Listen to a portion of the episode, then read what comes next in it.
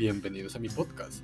Soy Strangeberry y en esta ocasión les traigo un relato corto de terror titulado El Pozo y el Péndulo por Edgar Allan Poe. Estaba agotado, agotado hasta más no poder, por aquella larga agonía, cuando, por último, me desataron y pude sentarme. Noté que perdí el conocimiento. La sentencia, la espantosa sentencia de muerte, fue la última frase claramente acentuada que llegó a mis oídos. Luego, el sonido de las voces de los inquisidores me pareció que se apagaba en el indefinido zumbido de un sueño. El ruido aquel provocaba en mí un espíritu, una idea de rotación, quizás a causa de la asociación en mis pensamientos con una rueda de molino. Pero aquello duró poco tiempo. ¿Por qué? De pronto, no oí nada más. No obstante, durante algún rato pude ver, pero como qué terrible exageración, veía los labios de los jueces vestidos de negro. Eran blancos, más blancos de la hoja de papel sobre la que estoy escribiendo estas palabras, y delgados hasta lo grotesco, adelgazados por la intensidad de su dura expresión, de su resolución inexorable, del riguroso desprecio al dolor humano. Veía que los decretos de los que para mí representaba el destino salía aún de aquellos labios. Los vi retrocederse en una frase mortal, les vi pronunciar las sílabas de mi nombre, y me estremecí al ver que el sonido no seguía el movimiento. Durante varios momentos de espanto frenético vi también la blanda y casi imperceptible ondulación de las negras colgaduras que cubrían las paredes de la sala, y mi vista cayó entonces sobre los siete grandes hachones que se habían colocado sobre la mesa. Tomaron para mí, al principio, el aspecto de la caridad, y los imaginé ángeles blancos y esbeltos que debían salvarme. Pero entonces, y de pronto, una náusea mortal invadió mi alma, y sentí que cada fibra en mi ser se estremecía como si hubiera estado en contacto con el hilo de una batería galvánico, y las formas angelicales convirtiéndose en significantes aspectos con cabeza de llama, y claramente comprendí que no debía esperar de ellos auxilio alguno. Entonces, como una magnífica nota musical, se insinuó en mi imaginación la idea del inefable reposo que nos espera en la tumba. Llegó suave, furtivamente. Creo que necesité un gran rato para apreciarla por completo, pero en el preciso instante en que mi espíritu comenzaba a sentir claramente esa idea y acariciarla, las figuras de los jueces se desvanecieron como por arte de magia. Los grandes hachones se redujeron a la nada, sus llamas apagaron por completo, y sobrevino la negrura de las tinieblas. Todas las sensaciones parecían desaparecer como una zambullida loca y precipitada del alma en el Hades, y el universo fue solo una noche, silencio, inmovilidad. Estaba desmadecido, pero, no obstante, no puedo decir que hubiese perdido la conciencia del todo. La que me quedaba no intentaré definirla ni describirla siquiera. Pero en fin, todo no estaba perdido. En medio del más profundo sueño. No, en medio del delirio? No. ¿En medio del desvanecimiento? No. ¿En medio de la muerte? No. Si fuera de otro modo, no habría salvación para el hombre. Cuando nos despertamos del más profundo sueño, rompemos la telaraña de algún sueño, y no, obstante, un segundo más tarde es tan delicado este tejido que no recordamos haber soñado. Dos grados hay, al volver al desmayo de la vida, el sentimiento de la existencia moral o espiritual y la existencia física. Parece probable que sí, al llegar al segundo grado, hubiéramos de evocar las impresiones del primero. Volveríamos a encontrar todos los recuerdos elocuentes del abismo transmundano. ¿Y cuál es ese abismo? ¿Cómo? Al menos, podremos distinguir sus sombras de las tumbas. Pero si las impresiones de lo que hemos llamado primer grado no acuden de nuevo al llanamiento de la voluntad, no obstante, después de un largo intervalo, no aparecen sin ser solicitadas. Mientras, maravillados, nos preguntamos de dónde proceden. ¿Quién no se haya desmayado nunca lo descubrirá extraños palacios y casas singularmente familiares entre los ardientes llamas? No será el que contemple flotando en el aire las visiones melancólicas que el vulgo no puede vislumbrar. No será el que medite sobre el perfume de alguna flor desconocida, ni el que se perderá en el ministerio de alguna melodía que nunca hubiese llamado su atención hasta entonces. En medio de mis repetidos e incesantes esfuerzos, en medio de mi energética tenacidad en reconocer algún vestigio de ese estado de vacío, hubo instantes en que soñé triunfar. Tuve momentos breves, brevísimos, en que he llegado a condensar recuerdos que en épocas posteriores mi razón lúcida me ha afirmado no poder referirse, sino a estado en que parece aniquilada la conciencia. Muy confusamente, me presentan esas sombras de recuerdos grandes, figuras que me levantan, transportándome silenciosamente hacia abajo, aún más hacia abajo, cada vez más abajo, hasta que me invadió un vértigo espantoso a la simple idea del infinito en descenso. También me recuerda no que sea vago espanto que experimentaba el corazón, precisamente a causa de la calma sobrenatural de ese corazón. Luego, el sentimiento de una repentina inmovilidad en todo lo que me rodeaba, como si quienes me llevaban un cortejo de espectros hubieran pasado, al descender, los límites de lo ilimitado y se hubiesen detenido vencidos hasta el infinito de su tarea. Recuerda mi alma más tarde una sensación de insipidez y de humedad. Después, todo no es más que locura, la locura de una memoria que se agitó en lo abominable. De pronto, vuelve a mi alma un movimiento y un sonido, el movimiento tumultuoso del corazón y el rumor de sus latidos. Luego, un intervalo en el que todo desaparece. Luego, el sonido de nuevo. El movimiento y el tacto como una sensación vibrante penetradora de mi ser. Después, la simple conciencia de mi existencia sin pensamiento. Sensación que duró mucho. Luego, bruscamente, el pensamiento de nuevo, un temor que me producía escalofríos y un esfuerzo ardiente por comprender mi verdadero estado. Después, un vivo afán de caer en la insensibilidad, luego un brusco renacer del alma y una afortunada atentividad de movimiento. Entonces, el recuerdo completo del proceso, de los negros tapices, de la sentencia, de mi debilidad, de mi desmayo, y el olvido más completo en torno a lo que ocurrió más tarde, únicamente después, y gracias a la constancia más enérgica, he logrado recordarlo vagamente. No había abierto los ojos hasta ese entonces, pero sentía que estaba teniendo de espaldas y sin ataduras. Extendí la mano y pesadamente cayó algo sobre húmedo y duro. Durante algunos minutos la dejé descansar así, haciendo esfuerzo por adivinar dónde podía encontrarme y lo que había sido de mí. Sentí una gran impaciencia por hacer uso de mis ojos, pero no me atreví. Tenía miedo de la primera mirada sobre las cosas que me rodeaban. No es que me aterrorizaran contemplar cosas horribles, sino que me aterraba la idea de no ver nada. A la larga, con una loca angustia en el corazón, abrí rápidamente los ojos. Mi espantoso pensamiento hallábase, pues confirmado, me rodeaba la negrura de la noche eterna. Me parecía que la intensidad de las tinieblas me oprimía y me sofocaba. La atmósfera era intolerablemente pesada. Continué acostado tranquilamente e hice un esfuerzo por emplear mi razón. Recordé los procedimientos inquisitoriales y, partiendo de esto, procuré deducir mi posición verdadera. Había sido pronunciada la sentencia, y me parecía que desde entonces había transcurrido un largo intervalo de tiempo. No obstante, ni un solo momento imaginé que estuviera realmente muerto. A pesar de todas las ficciones literarias, semejante idea es absolutamente incompatible con la existencia real. Pero, ¿dónde me encontraba? ¿Y cuál era mi estado? Sabía que los condenados a muerte morían con frecuencia en los autos de fe. La misma tarde del día de mi juicio, habíase celebrado con solemnia de especia, me habían llevado, acaso de nuevo a mi calabozo para guardar en el próximo sacrificio que había de celebrarse meses más tarde. Desde el principio comprendí que esto no podía ser.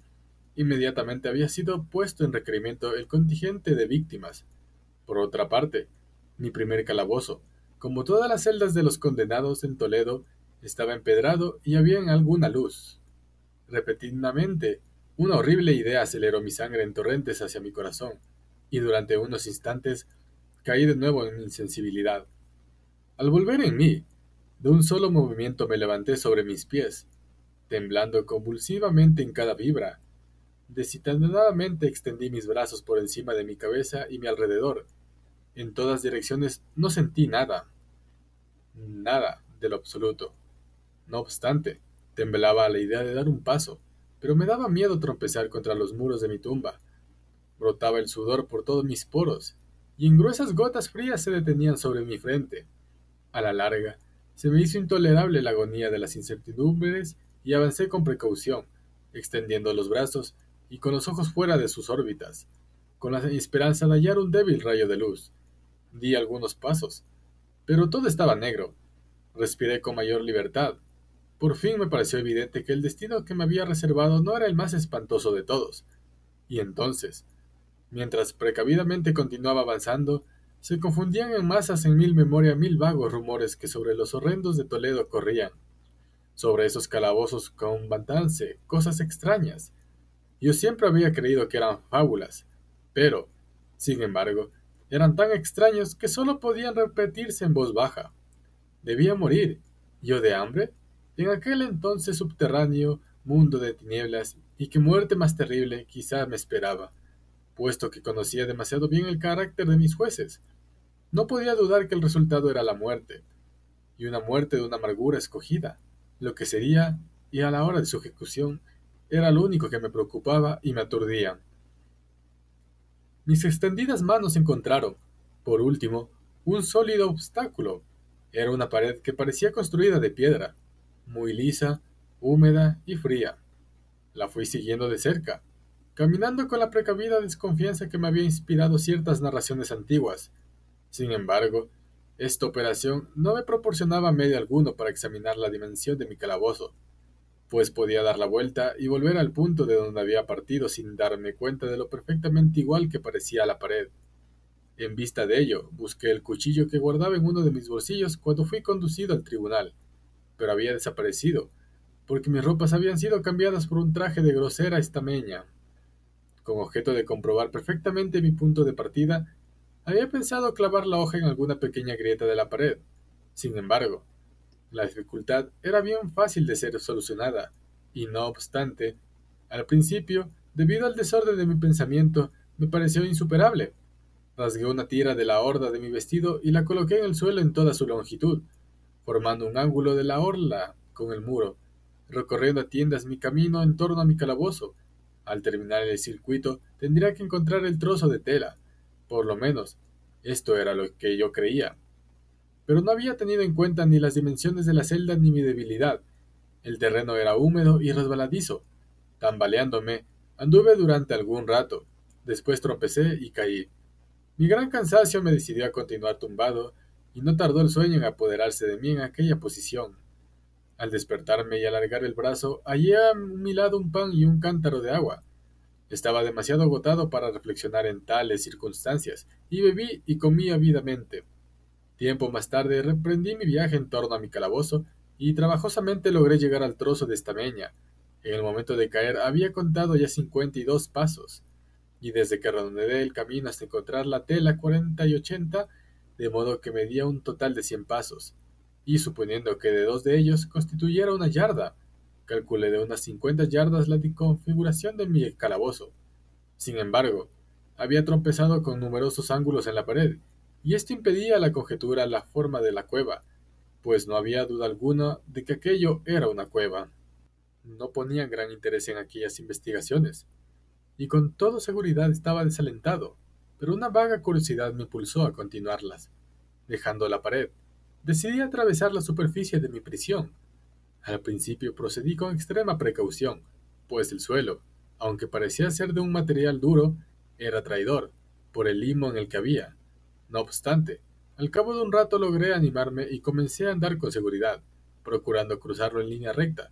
De esta forma, avancé diez o doce pasos, cuando el trozo rasgado que quedaba de orla se me redó entre las piernas, haciéndome caer de bruces violentamente. Era la confusión de mi caída, no noté al principio una circunstancia no muy sorprendente, y que, no obstante, segundos después, hallándome todavía en el suelo, llamó mi atención mi barbilla apoyándose sobre el suelo del calabozo, pero mis labios y la parte superior de la cabeza aún parecían colocados a menos altura de la barbilla. No descansaban en ninguna parte. Me pareció, al mismo tiempo, que mi frente se empapaba de un vapor viscoso y que un extraño olor a setas podridas llegaba a mi nariz. Alargué el brazo y me estremecí descubriendo que había caído al borde mismo de un pozo circular cuya extensión no podía medir en aquel momento. Tocando las paredes precisamente debajo del brocal, logré arrancar un trozo de piedra y la dejé caer en el abismo. Durante algunos segundos presté atención a sus rebotes. Chocaba en su caída contra las paredes del pozo. Lúgubremente se hundió por último en el agua, despertando ecos estridentes. en el mismo instante dejándose oír un ruido sobre mi cabeza, como de una puerta abierta y cerrada, casi al mismo tiempo, mientras un débil rayo de luz atravesaba repentinamente la oscuridad y se apagaba enseguida. Con toda claridad vi la suerte que se me preparaba, y me felicité por el oportuno accidente que me había salvado. Un paso más, y el mundo se me hubiera vuelto a ver. Aquella muerte, evitada a tiempo, tenía ese mismo carácter que había yo considerado como fabulosa y absurdo en las historias que sobre la Inquisición había oído contar. Las víctimas de su tiranía no tenían otra alternativa que la muerte, con sus crueles agonías físicas o con sus abominables torturas morales. Esta última fue la que me había reservada. Mis nervios estaban abatidos por un largo sufrimiento, hasta el punto que me hacía temblar el sonido de mi propia voz y me consideraba por otros motivos una víctima excelente para la clase de tortura que me aguardaba. Temblando, retrocedí a tiendas hasta la pared, decidido a dejarme morir antes de que afrontar el horror de los pozos en las tinieblas de la celda multiplicaba mi imaginación. En otra situación de ánimo, hubiese tenido el suficiente valor para concluir con mis miserias de una sola vez, lanzándome a uno de aquellos abismos, pero en aquellos momentos era yo el más perfecto de los cobardos por otra parte, me era imposible olvidar de lo que había leído con respecto a aquellos pozos, pero se decía que la extensión repentina de la vida era una esperanza cuidadosamente excluida por el genio infernal por quien los había concebido. Durante algunas horas me, tuvo despierto la agitación de mi ánimo, pero, por último, me adormecí de nuevo. Al despertarme, como la primera vez, hallé a mi lado un pan y un cántaro de agua. Me consumí una sed abrasadora y de un trago vacié el cántaro, pero debía tener aquella agua, pues apenas bebí sentí unos irresistibles deseos de dormir. Caí en un sueño profundo, parecido al de la muerte. No he podido saber nunca cuánto tiempo duró, pero, al abrir los ojos, pude distinguir los objetos que me rodeaban, gracias a una extraña claridad sulfera cuyo origen no puedo describir al principio, podía ver la magnitud y aspecto de mi cárcel. Me había equivocado mucho con respecto a sus dimensiones. Las paredes no podían tener más de 25 yardas de circunferencia. Durante unos minutos, ese descubrimiento me tuvo grandemente turbación en verdad pueril, ya que, dadas las terribles circunstancias que me rodeaban, qué cosa menos importante podía encontrar en que las dimensiones de mi calabozo. Pero mi alma ponía un interés extraño en las cosas nimias, y tenazmente me dediqué a darme cuenta del error que había cometido al tomar las medidas de aquel recinto. Por último, se me apareció como un relámpago la luz de la verdad. En mi primera exploración había contado cincuenta y dos pasos hasta el momento de caer. En ese instante debía encontrarme a uno o dos pasos del trozo de tela. Realmente había efectuado casi el circuito de la cueva. Entonces me dormí, y al despertarme necesariamente debí volver sobre mis pasos creando así un círculo casi doble del real. La confusión de mi cerebro me impidió darme cuenta que me había empezado la vuelta con la pared a mi izquierda y que la terminaba terminándola a la derecha. También me había equivocado por la respecto a la forma del recinto. Tanteando el camino, había encontrado varios ángulos, deduciendo de ello la idea de una gran irregularidad. Tan poderoso es el efecto de la oscuridad absoluta sobre el que sale de un letargo o de un sueño. Los ángulos eran sencillamente producto de leves depresiones o huecos que se encontraban a intervalos desiguales. La forma general del recinto era cuadrada. Lo que creía mampostería parecía ser ahora hierro u otro metal dispuesto en enormes planchas, cuyas suturas y junturas producían las depresiones. Toda la superficie de aquella construcción metálica estaba embaradunada groseramente con toda clase de emblemas horrorosos y repulsivos, nacidos de la superstición sepulcral de los frailes, figuras de demonios con amenazadores gestos, con formas de esqueleto y otras imágenes de horror más realistas. Llenaba en toda su extensión las paredes. Me di cuenta de que los contornos de aquellas monstruosidades estaban suficientemente claros, pero que los colores parecían manchados y estropeados por efecto de la humedad del ambiente. Vi entonces que el suelo era de piedra. En su centro había un pozo circular, de cuya boca había yo escapado, pero no vi que hubiese alguno más en el calabozo. Todo esto lo vi confusamente y no sin esfuerzo, pues mi situación física había cambiado mucho durante mi sueño. Ahora, de espalda estaba acostado cuán largo era sobre una especie de armadura de madera muy baja. Estaba atado con una larga tira de parecía de cuero, enrollábase de distintas vueltas en torno a mis miembros y a mi cuerpo, dejando únicamente libre mi cabeza y mi brazo izquierdo. Sin embargo, tenía un, hacer un violento esfuerzo para alcanzar el alimento que contenía un plato de barro que había dejado a mi lado sobre el suelo. Con verdadero terror me di cuenta de que el cántaro había desaparecido, y digo con terror porque me devoraba una sed intolerable. Creí entonces que en el plan de mis verdugos consistía en exasperar esta sed, puesto que el verdugo que contenía el plato era una carne cruelmente salada. Levanté los ojos y examiné el techo de mi prisión. Hallábase a una altura de 30 o 40 pies y pareciese mucho, por su construcción, a las paredes laterales. En una de sus caras llamó mi atención una figura de los más singulares, una representación pintada del tiempo, tal como se acostumbraba a representarle, pero en lugar de la guadaña tenía unos objetos a primera vista. Creí que se trataba de un enorme péndulo con los ojos de los relojes antiguos. No obstante, algo había en el aspecto de aquella máquina que me hizo mirarla con más detención, mientras la observaba, directamente mirando hacia arriba, pues allá base, colocada exactamente sobre mi cabeza, me pareció que se movía.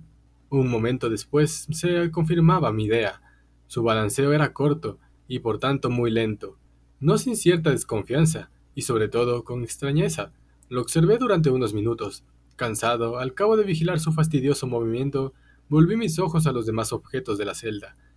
El ruido leve atrajo mi atención. Miré al suelo y vi algunas enormes ratas que lo cruzaban. Había salido del pozo que yo distinguía a mi derecha. En ese instante, mientras la miraba, subieron en tropel a toda prisa con voraces ojos y atraídas por el olor de la carne. Me costó gran esfuerzo y atención apartarlas. Transcurrió media hora tal vez una hora, pues apenas imperfectamente podía medir el tiempo, cuando, de nuevo, levanté los ojos sobre mí. Lo que entonces vi me dejó atónito y sorprendido. El camino del péndulo había aumentado casi una yarda, y, como consecuencia natural, su velocidad era también mucho mayor. Pero principalmente, lo que más me impresionó fue la idea de lo que había desvanecido visiblemente. Puede imaginarse con qué espacio observé entonces que su extremo inferior estaba formado por una media luna de brillante acero, que aproximadamente tendría un pie de largo de un cuerno a otro. Los cuernos estaban dirigidos hacia arriba, y el filo inferior, evidentemente afilado como una navaja barbera, también parecía una navaja barbera pesada y maciza, y enchambase desde el filo de una enorme ancha y sólida. Se ajustaba una gruesa varilla de cobre, y todo ello silbaba moviéndose en el espacio. Ya no había duda alguna con respecto a la suerte que me había preparado la horrible ingeniosidad monacal. Los agentes de la Inquisición habían previsto mi descubrimiento del pozo, del pozo, cuyos horrores habían sido reservados para un hereje tan temerario como yo, del pozo, imagen del infierno, considerando por la opinión como la última tule de los castigos. El más fortuito de los accidentes me había salvado de caer en él, y yo, Sabía que el arte de convertir el suplicio en un lazo y una sorpresa constituía una rama importante de aquel sistema fantástico de ejecuciones misteriosas. Por lo visto, habiendo fracasado en mi caída en el pozo, no figuraba en el demoníaco plan arrojarme a él. Por tanto, estaba destinado, y en este caso sin ninguna alternativa, a una muerte distinta y más dulce. Más dulce es mi agonía, pensando en el uso singular que yo hacía de esta palabra. Casi sonreí. ¿Para qué cortar las largas, las interminables horas de horror, más que mortales, durante las que conté las vibraciones oscilantes del acero? Pulgada a pulgada, línea a línea, descendía gradualmente, efectuando un descenso solo apreciable a intervalos que eran para mí más largos que siglos, y cada vez más, cada vez más seguía bajando, bajando. Pasaron días, tal vez muchos días, antes de que llegase a balancearse lo suficientemente cerca de mí para abaniquearme con su aire acre, hería mi olfato, el olor del acero afilado. Rogué al cielo, cansándolo con mis súplicas, quisiera descender más rápidamente el acero. Enloquecí, me volví frenético, hice esfuerzos para incorporarme e ir al encuentro de aquella espantosa inmovible cimitarra, y luego, de pronto se apoderó de mí una gran calma y permanecí tendido, sonriendo a aquella muerte brillante. ¿Cómo podría sonreír un niño a un juguete precioso? Transcurrió luego un instante de perfecta insensibilidad, fue un intervalo muy corto. Al volver a la vida, no me pareció que el péndulo hubiera descendido a una altura apreciable. No obstante, es posible que aquel tiempo hubiese sido larguísimo. Yo sabía que seres existiales infernales que tomaban mi nota en mi desvanecimiento y que a su capricho podían detener la vibración. Al volver en mí, Sentí un malestar y una debilidad incedibles, como el resultado de una enorme nación. Aún entre aquellas angustias, la naturaleza humana suplicaba el sustento. Con un esfuerzo penoso, extendí mi brazo izquierdo tan lejos como mis ligaduras me lo permitían, y me apoderé de un pequeño sobrante de las ratas se habían dignado en dejarme. Al llevarme un pedazo a los labios, un informe pensamiento de extraña alegría de esperanza se arrojó a mi espíritu. No obstante, ¿Qué había de común entre la esperanza y yo? Repito, que se trataba de un pensamiento informe. Con frecuencia tenía el hombre pensamientos así, que nunca se completan. Me di cuenta de que se trataba de un pensamiento de alegría, de esperanza, pero comprendí también que había muerto al nacer. Me esforcé inútilmente en contemplarlo, en recobrarlo. Mis largos sufrimientos habían aniquilado casi por completo las ordinarias facultades de mi espíritu. Yo era un imbécil, un idiota, la oscilación del péndulo se efectuaba en un plano que formaba ángulo recto con mi cuerpo. Vi que la cuchilla había sido dispuesta de modo que atravesara la región del corazón. Rasgaría la tela de mi traje. Luego volvería y repetiría la misma operación una y otra vez. A pesar de la gran dimensión de la curva recorrida, unos treinta pies más o menos, y la silbata energía de su descenso, que incluso hubiera podido cortar aquellas murallas de hierro, todo cuando podía hacer, en resumen, y durante algunos minutos, era rasgar mi traje. Y en este pensamiento me detuve. No me atreví a ir más allá de él. Insistí sobre él con una sostenida atención, como si con esta insistencia hubiera podido parar allí el descenso de la cuchilla. Empecé a pensar en el sonido que produciría ésta al apagar sobre mi traje, y en la extraña y penetrante sensación que produce el roce de la tela sobre los nervios. Pensé en todas esas cosas, hasta que los dientes me rechinaron. Más abajo, más abajo aún, deslibase cada vez más abajo. Yo hallaba un placer frenético en comprar su velocidad de arriba abajo con su velocidad lateral, ahora hacia la derecha, ahora hacia la izquierda. Después se iba lejos, lejos y luego volvía, con el chillido de una alma condenada hasta mi corazón con el ardor futible del tigre. Yo aún naba y reía alternativamente, aún me dominase una u otra idea, más abajo, invariablemente, inexorablemente más abajo, movíase tres pulgadas de mi pecho Furiosamente intenté liberar con violencia mi brazo izquierdo. Estaba libre, solamente desde el codo hasta la mano. Únicamente podía mover la mano desde el plato que había colocado a mi lado hasta mi boca, solo esto y con gran esfuerzo. Si hubiera podido romper las ligaduras por encima del codo, hubiese cogido el péndulo e intentado detenerlo, lo que hubiera sido como intentar detener una avalancha. Siempre más abajo. Insensiblemente, inevitablemente más abajo. Respiraba con verdadera angustia y me agitaba cada vibración. Mis ojos seguían el vuelo ascendiente de la cuchilla y su caída con el ardor de la desesperante más enloquecida. Espamódicamente encerrábase en el momento del descenso sobre mí. Aun cuando la muerte hubiera sido un alivio, oh, qué alivio más indeseable.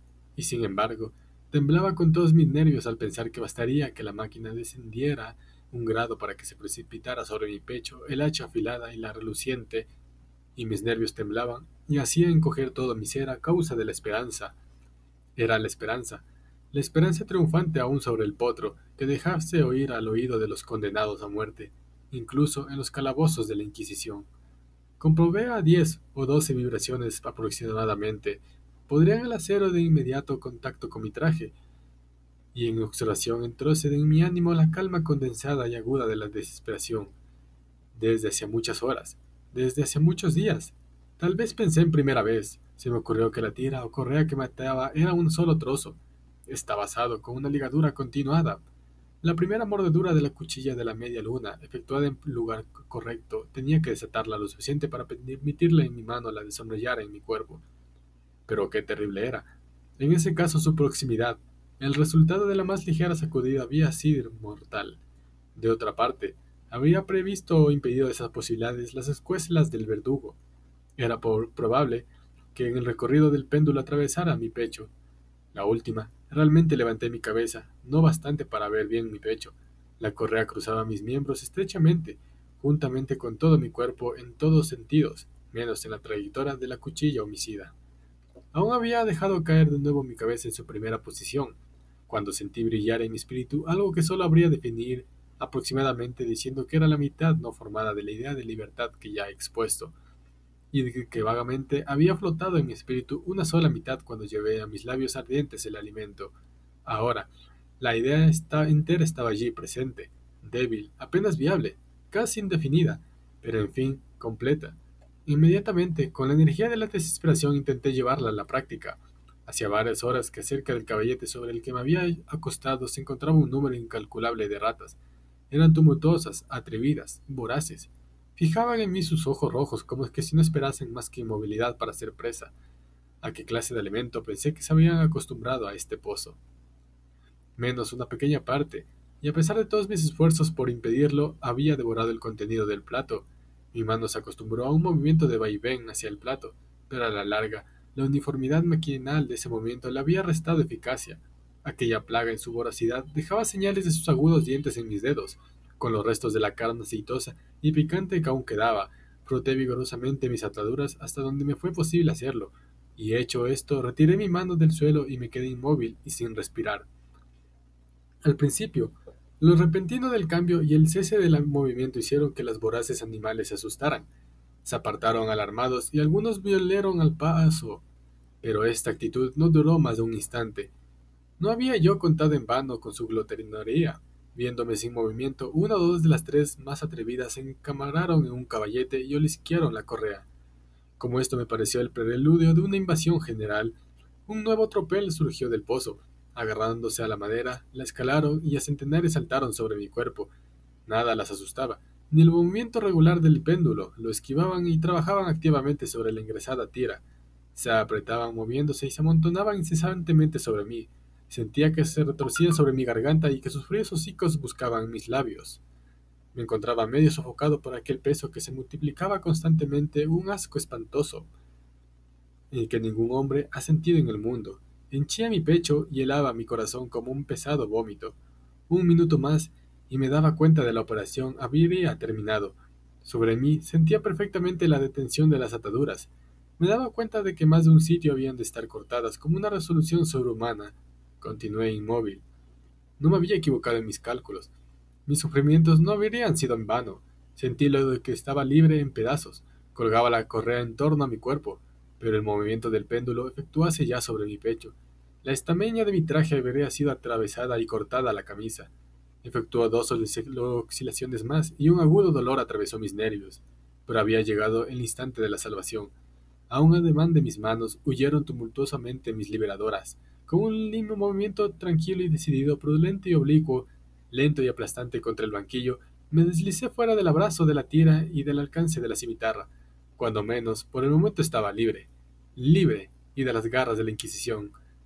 Apenas había escapado de mi lecho de horror, apenas hube dado unos pasos por el suelo de mi calabozo, cesó el movimiento de la máquina infernal y oí su vida atraída hacia el techo de una fuerza invisible.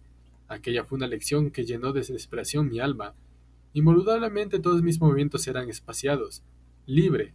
Había escapado de la muerte bajo una determinante agonía, solo para ser entregado a algo peor que la muerte misma y bajo otras formas. Pensando en ello, fijé convulsivamente mis ojos en las paredes de hierro que me rodeaban. Algo extraño. Un cambio evidente en la habitación y da escalofríos me permití de conjeturas vanas e incoherentes.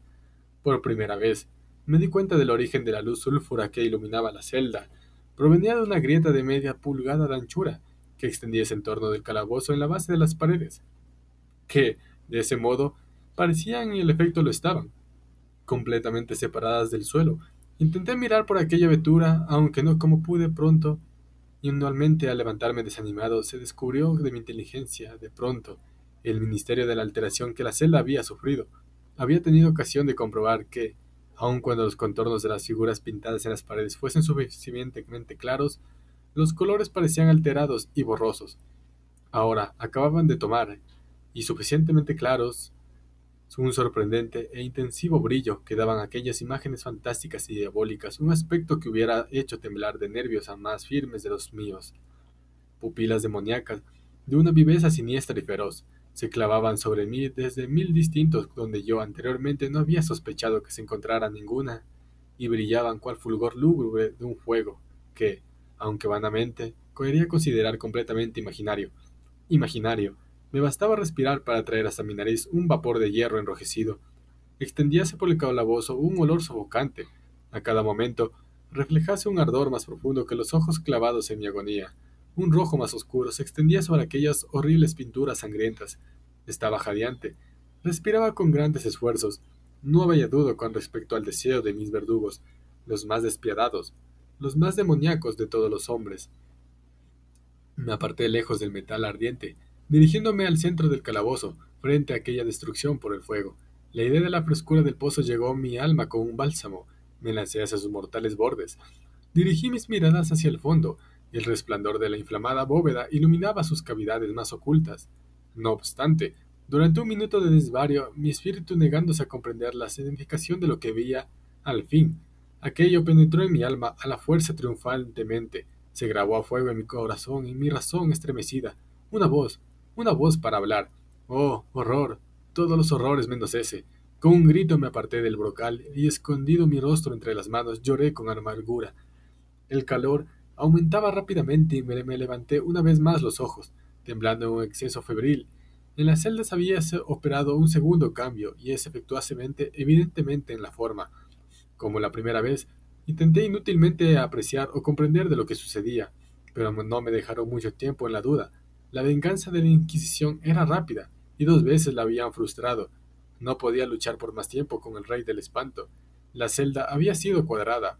Ahora notaba que dos de los ángulos de hierro eran agudos, y por tanto obtusos. Los otros dos, con un gruñido, con un sordo gemido, aumentaba rápidamente el terrible contraste. En un momento, la estancia había convertido un forma de rombo, pero la transformación no se detuvo aquí. No deseaba ni esperaba que se parase. Hubiera llegado a los muros al rojo para aplicarlos como mi pecho, como si fuera una vestidura de eterna paz. La muerte, me dije. Cualquier muerte menos la del pozo, insensato. Como no pude comprender que el pozo era necesario, que aquel pozo único era la razón del hierro candente que me existía, resistirla, yo su calor, y aun suponiendo que pudiera resistirlo, podría sostener contra su presión, y el rombo se aplastaba. Se aplastaba con una rapidez que no me dejaba tiempo para pensar. Su centro, colocado sobre la línea mayor, a anchura coincidía precisamente con el abismo abierto. Intenté retroceder, pero los muros al unirse me empujaban con una fuerza irresistible. Llegó por último un momento en que mi cuerpo, quemado y retorcido, apenas halló sitio para él, apenas hubo lugar para mis pies en el suelo de la prisión. No luché más, pero la agonía de mi alma se exteriorizó en un fuerte y prolongado grito de desesperación. Me di cuenta de que vacilaba sobre el brocal y volví a los ojos. Pero aquí un ruido de voces humanas, una explosión, un huracán de trompetas, un poderoso rugido semejante al de mil truenos. Los muros de fuego echáronse hacia atrás, precipitándose. Un brazo alargado me cogió del mío cuando ya desfallecientemente me precipitaba en el abismo. Era el brazo del general Lasalle. Las tropas francesas habían entrado en Toledo. La Inquisición hallábase en poder de sus enemigos.